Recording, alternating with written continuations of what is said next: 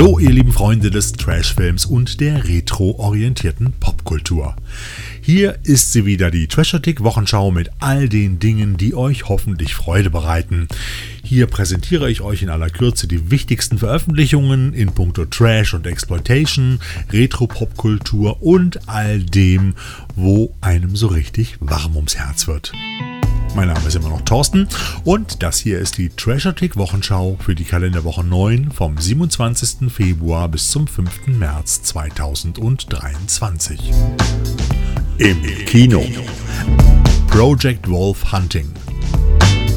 Damit die Bevölkerung nicht unnötig in Gefahr gebracht wird, muss die Auslieferung einer Gruppe brutaler Gangster von den Philippinen an Südkorea auf dem Seeweg organisiert werden.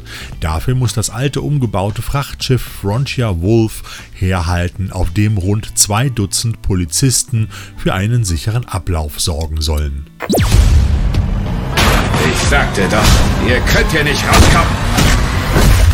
Dieses Schiff gehört jetzt mir.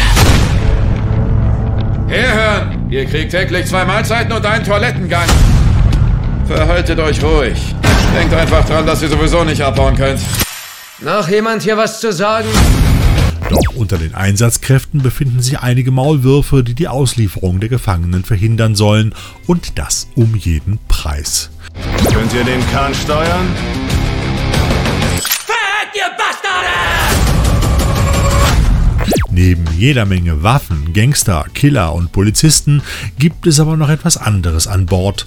Eine Killermaschine sondersgleichen, als hätte man Jason, Freddy und Michael Myers in einen Körper gesteckt.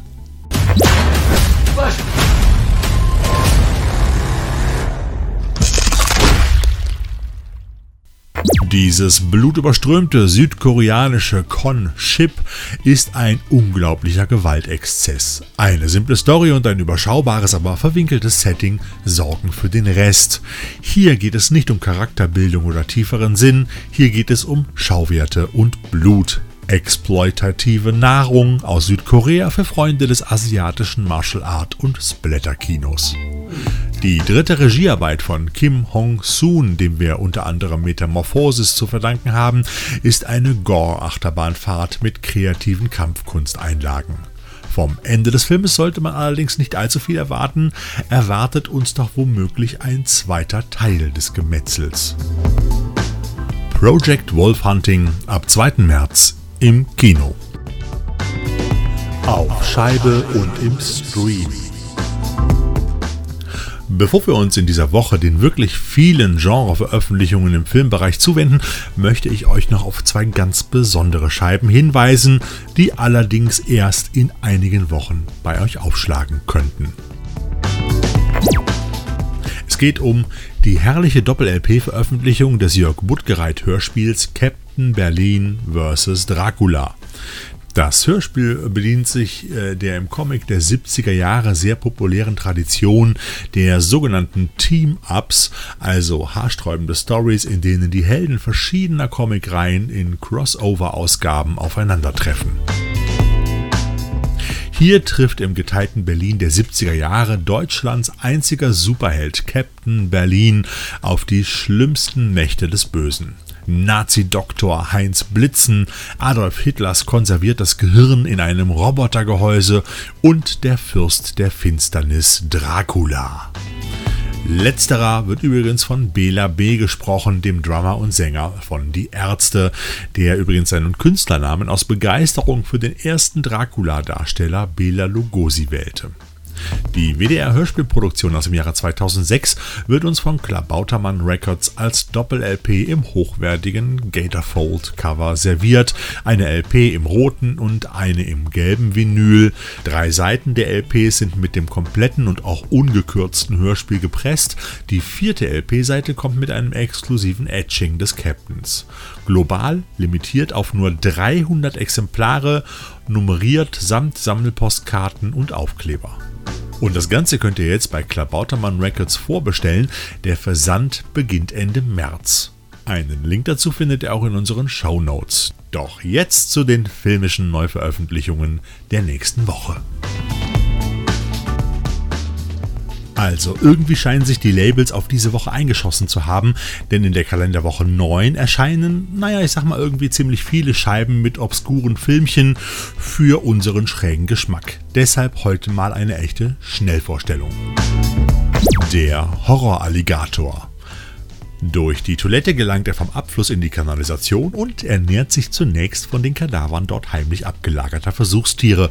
Als zwölf Jahre später immer wieder menschliche Leichenteile aus der Kanalisation gefischt werden, glaubt man zunächst an einen Serienkiller, bis einem übereifrigen Reporter etwas vor die Linse seiner Kamera kommt, das nach einem riesigen Maul mit 68 Zähnen aussieht. Er lebt 15 Meter unter der Straße. Er ist über 12 Meter lang. Er wiegt 2000 Pfund und kann jeden Moment ausbrechen.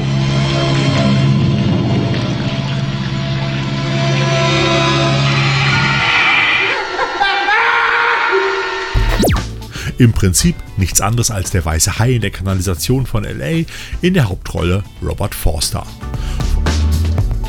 Und das Teil ist noch vor kurzem als irres Set mit acht Scheiben in der, ich nenne es mal, wattierten Media-Bibel herausgekommen für knapp 99 Euro. Jetzt gibt es dann doch auch noch endlich die Einzel-Blu-ray, die allerdings lediglich mit einem Trailer als extra ausgestattet ist. Passend dazu gibt es dann noch Alligator 2 auf Blu-ray und auch mit einer ganzen Menge mehr Extras. Und hier schnappt der Horroralligator natürlich wieder zu. Und wieder einmal ahnt bislang niemand etwas von dem gefräßigen Ungeheuer, das unter der Stadt lauert. Bis Cobb Hodges sich der Sache annimmt. Doch was soll ich euch sagen? Natürlich glaubt ihm wieder keiner. Es ist im Prinzip die gleiche Geschichte nochmal, nur mit ein paar anderen Schauspielern. Ebenfalls auf Blu-ray und mit Bonus Blu-ray im Mediabook erschienen ist der Film Die Söldner des Todes. Das von drei japanischen Offizieren während des Zweiten Weltkriegs im philippinischen Dschungel versteckte Gold ist das lang ersehnte Ziel von Rex Larson, der dafür auch über Leichen geht. Zusammen mit einer Truppe von Söldnern macht er sich auf den Weg in den Dschungel. Doch die Gier nach dem Schatz macht sich breit und noch bevor er gefunden ist, beginnt man sich untereinander umzubringen. Den Hongkong-Abenteuerfilm, den Alan Brickshaw im Jahre 1982 drehte, gibt es als Astro Records Mediabook in sage und schreibe neun Covervariationen. Unglaublich, die haben den Hals echt nicht vollgekriegt. Trotzdem ein schönes Filmchen und ihr habt die Qual der Wahl. Die Munchies, klein, gemein und blutrünstig. Irgendwo zwischen den Gremlins und den Critters befinden sich die Munchies in der Nahrungskette, die der Archäologe Simon Waterman von seiner Forschungsreise aus Peru in die USA einschleppt. Dort entwickeln sich die Munchies im Umfeld einer Familie, die den Flodders alle Ehre machen könnte, zu gefräßigen Biestern, die irgendwann auch Appetit auf Menschenfleisch bekommen. You're not laughing anymore, are you, pal? Because they're not necessarily nice. Munchies! Das Cover zum Film scheint ein Mash-up aus Die Frau in Rot und Gremlins zu sein. Leider entpuppen sich die Munchies meist als schlichte Handpuppen. Great Movies bringt dieses 1987er Trash-Mock-up zu Gremlins, das auch unter dem Titel Die Sexmonster aus dem All beworben wurde, auf Blu-ray heraus. Und als würde eine Munchie-Invasion nicht reichen, folgt auch noch direkt der Großangriff der Zombies. Auf dem Flughafen von Gliswick landet eine Militärmaschine unbekannter Herkunft. Die Flugüberwachung fordert den Piloten mehrmals auf, sich zu melden. Sie erhält keine Antwort. Doch dann öffnet sich endlich die Luke und ein Inferno von unbeschreiblichen Ausmaßen beginnt. Ein Inferno, das diese Menschen nie vergessen werden.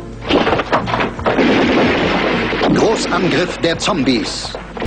Umberto Lenzis Klassiker des italienischen Zombie-Films, wobei es sich hier genau genommen nicht um Zombies handelt, sondern um atomar verstrahlte Menschen mit Superkräften und hohem Aggressionspotenzial. Dieser jahrelang beschlagnahmte Film erscheint nun erstmals ungeschnitten mit FSK-Freigabe. Die Konsequenz daraus ist, dass die Opfer dieser Wesen sofort angesteckt werden. Und zwar auch bei minimalen... Das heißt im Klartext, dass sie uns auch zu solchen Ungeheuern machen können. Großangriff der Zombies. Blutgierige Bestien lassen eine Stadt in Angst und Schrecken versinken. Und endlich können wir nun Hugo Stieglitz, Francisco Rabal und Mel Ferré im Kampf gegen eine wilde Horde, die nach Blut und Menschenfleisch giert, ganz legal genießen. Auf Blu-ray bei Leonine. Die nächste Veröffentlichung heißt Drive-In Killer Massaker im Autokino. Und in dem Film passiert genau das, was der Titel schon umschreibt. Nicht mehr und auch nicht weniger. Es begann am 10. August in einem kalifornischen Autokino. Ach, Sie schon wieder. Den Film kennen Sie doch sicher schon auswendig.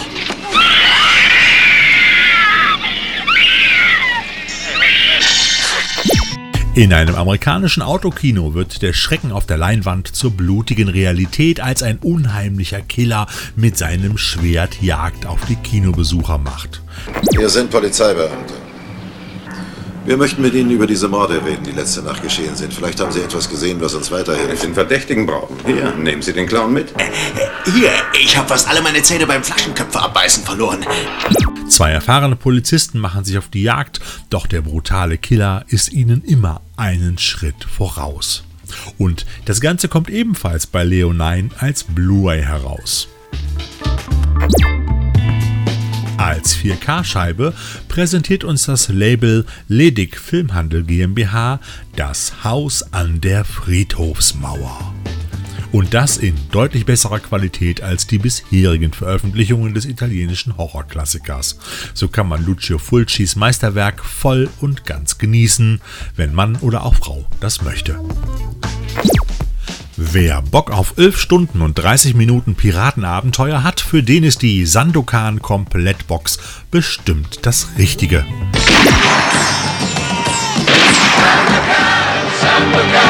Sandokan.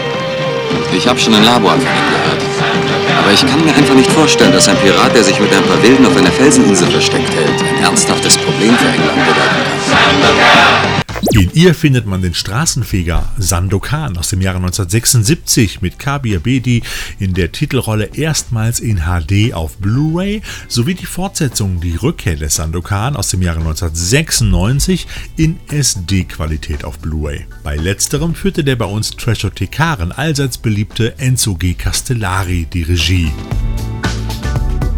Doch worum geht es bei Sandokan? Malaysia im 19. Jahrhundert. Der Pirat Sandokan nimmt als letzter Überlebender einer Herrscherfamilie den Kampf gegen den britischen Kolonialherren James Brooke auf und muss fortan unzählige Abenteuer bestehen, um sein Land von der grausamen Schreckensherrschaft der Besatzer zu befreien. Sie sind in die Falle gegangen. Folgt mir! Greift an!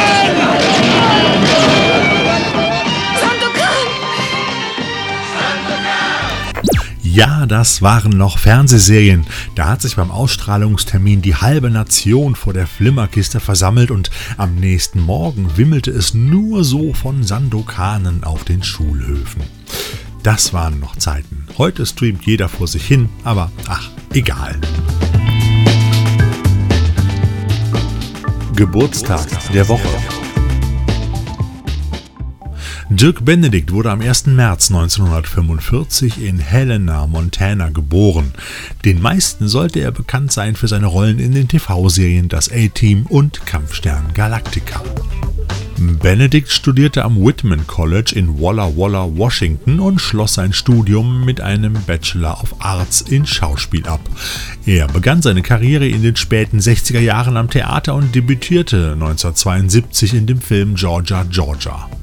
Im Jahr darauf gab er den armen David Blake in Snake Cobra, der sich nach und nach in eine menschliche Cobra verwandelte, ein kleines, aber feines Universal Kammer Horrorspiel. Snake Cobra. Die schockierendste Kinoattacke auf die Nerven der Zuschauer. Ein Wissenschaftler wird zur Bestie. Es tut mir leid, aber ich muss dir noch mal wehtun. Es ist der letzte Schritt in dein neues Leben. Dein armseliges und trauriges Dasein als Mensch endet hiermit. 1974 hatte er seine erste Hauptrolle in einer Fernsehserie Chopper 1 bitte melden. Hier gab er mit Jim McCullen das Pilotenteam eines Polizeihubschraubers im täglichen Einsatz.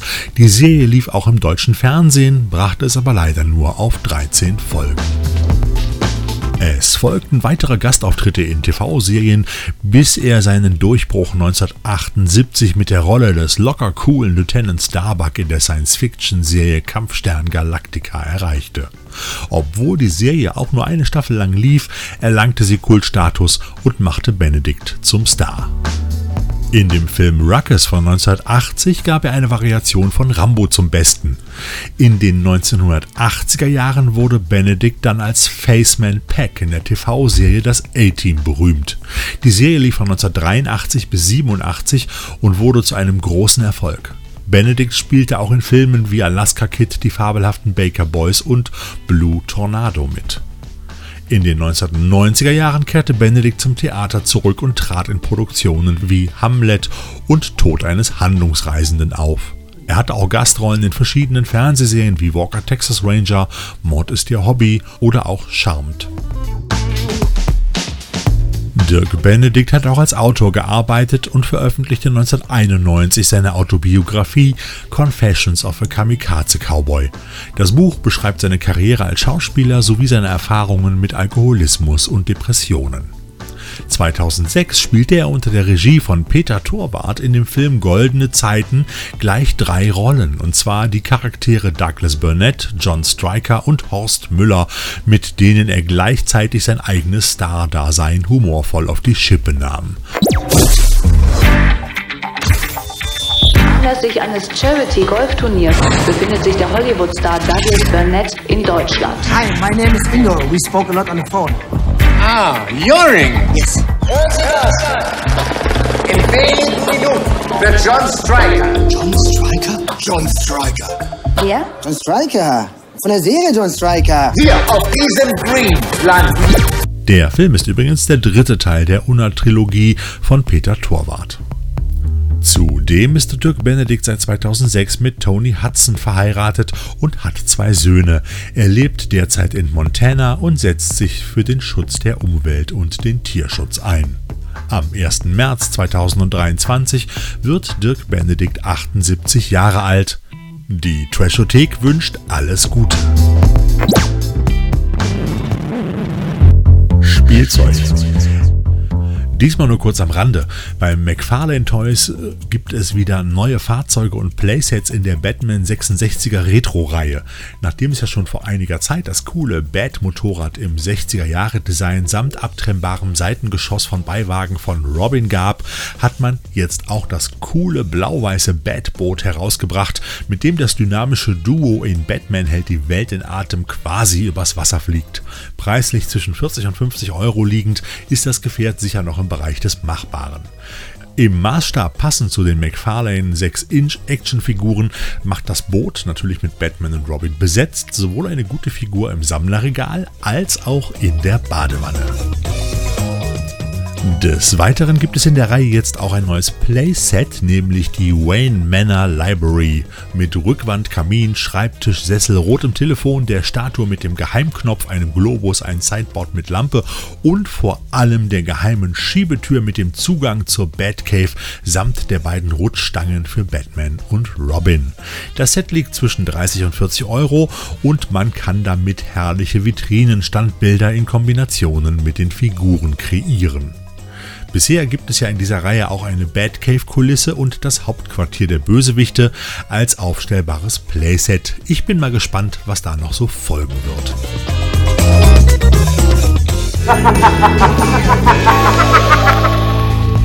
Und zum guten Schluss habe ich noch zwei Terminhinweise für euch. Zum einen gibt es am Freitag, den 3. März, wieder einen Mondo Bizarre 42nd Street Double Feature im Blackbox Kino des Filmmuseums Düsseldorf. Ab 20.30 Uhr gibt es unter dem Motto Viecherei eine herrliche Doppelvorstellung der Filme Mördersaurier und Grizzly. Zwei absolute Klassiker des gepflegten Gruselns. Also Freitag ab 20.30 Uhr In der Blackbox in Düsseldorf. Und am Sonntag darauf könnt ihr dann nach diesen herrlichen Gurken auf DVD oder Blu-ray Ausschau halten, wenn ihr sie nicht eh schon im Regal stehen habt, denn da gibt es dann die nächste Filmbörse in der Jahrhunderthalle in Frankfurt am Main. Ab 11 Uhr geht es da los, also nochmal zur Wiederholung, 5.3. Filmbörse in der Jahrhunderthalle in Frankfurt am Main. Und das war's mal wieder mit der Trashotik Wochenschau, diesmal für die neunte Kalenderwoche in 2023. Ich wünsche euch alles Gute für die kommende Woche und natürlich wieder jede Menge Trash im Player. Bis dann, euer Thorsten.